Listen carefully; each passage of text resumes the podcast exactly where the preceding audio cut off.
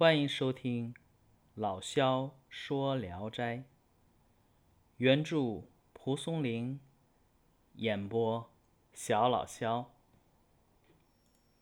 今天讲的这一篇，名字叫《灵官》。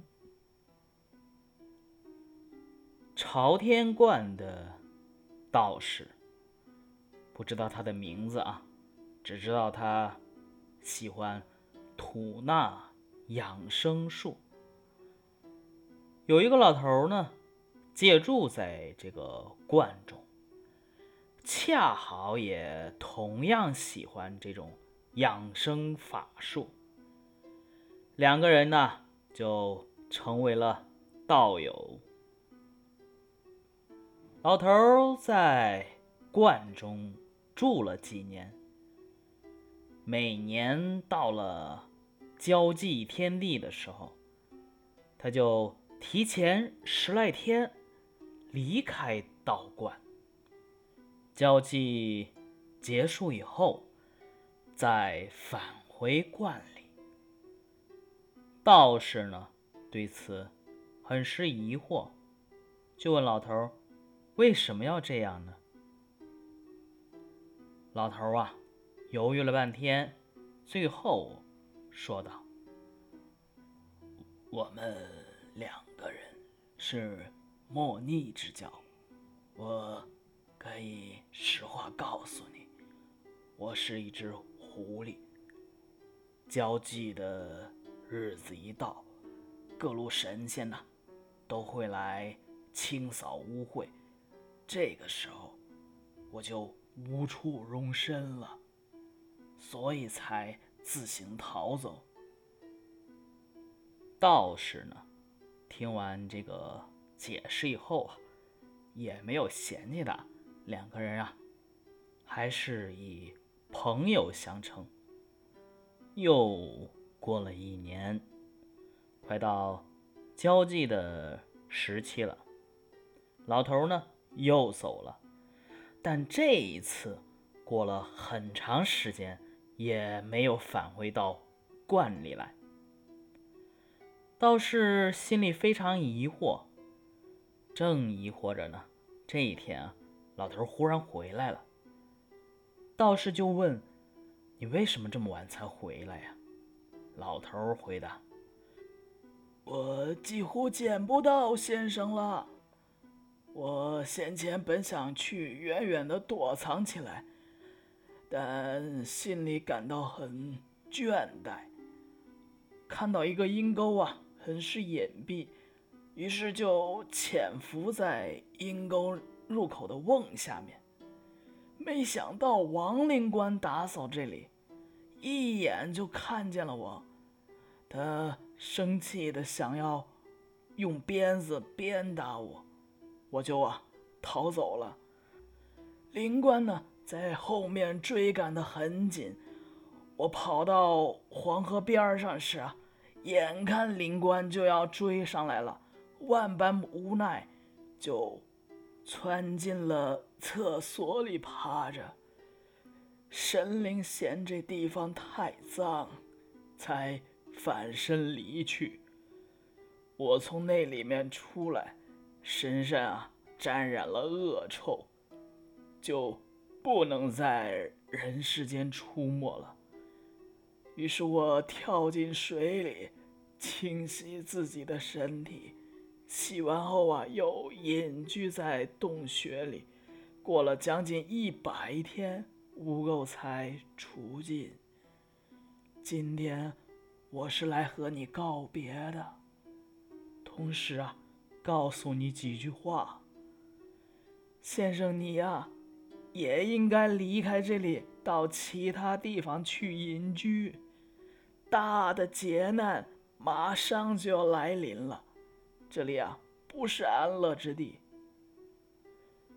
说完呢，老头告辞而去。道士呢，还真听了这老头的话，就搬迁到。别的地方去了。没过多久啊，就发生了明朝覆灭的甲申之变。好，这一篇就讲完了啊。最后提到的甲申之变呢，就是明崇祯十七年，那一年啊叫甲申年，按照这个天干地支啊叫甲申年，也就是一六四四年。这一年呢，李自成义军攻占北京，明朝啊灭亡了，史称甲申之变。清兵入京啊，也在同年。这里啊，可能就一块儿说了。在中国长期的封建社会中啊，由于皇权神授、天人感应这种观念呢，统治者一直在宣传，也深入人心，所以老百姓认为啊，皇帝祭祀天地的行为。这个是得到了上天的庇佑和维护的。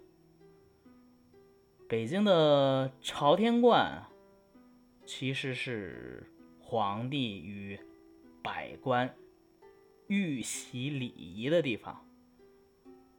原文中说：“交期至，则诸神亲会。”这里包括这个狐狸精在内的妖魔鬼怪。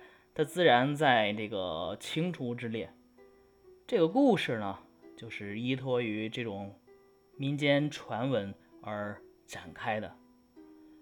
明崇祯十七年，也就一六四四年，甲申年，这一年啊，等于其实就是发生了朝代的更迭。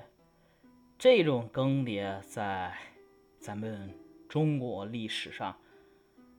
每一次都堪称是天崩地裂的变革，这给老百姓的观念啊，还是心理啊，都带来了剧烈的震动，甚至是颠覆。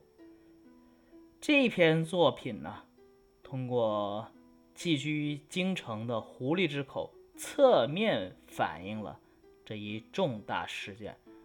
他不敢明写。因为蒲松龄那个时候已经是清朝了，他只能由一只老狐狸的口说一下这一年啊发生了这种事情。不过呀，这里边有一个 bug 啊，就是原文说为己而有甲申之变，说呀道士不久之后躲过了甲申之变，这个为己。算几天呢？几个月？几年？但两三年怎么也不能说为己吧？问题是啊，朝天观在天启六年就烧毁了。天启啊是，呃，崇祯的上一任皇帝啊。天启六年，呃，因为天启也就在位六年，他弟弟崇祯干到了十七年，这中间朝天观一直没修。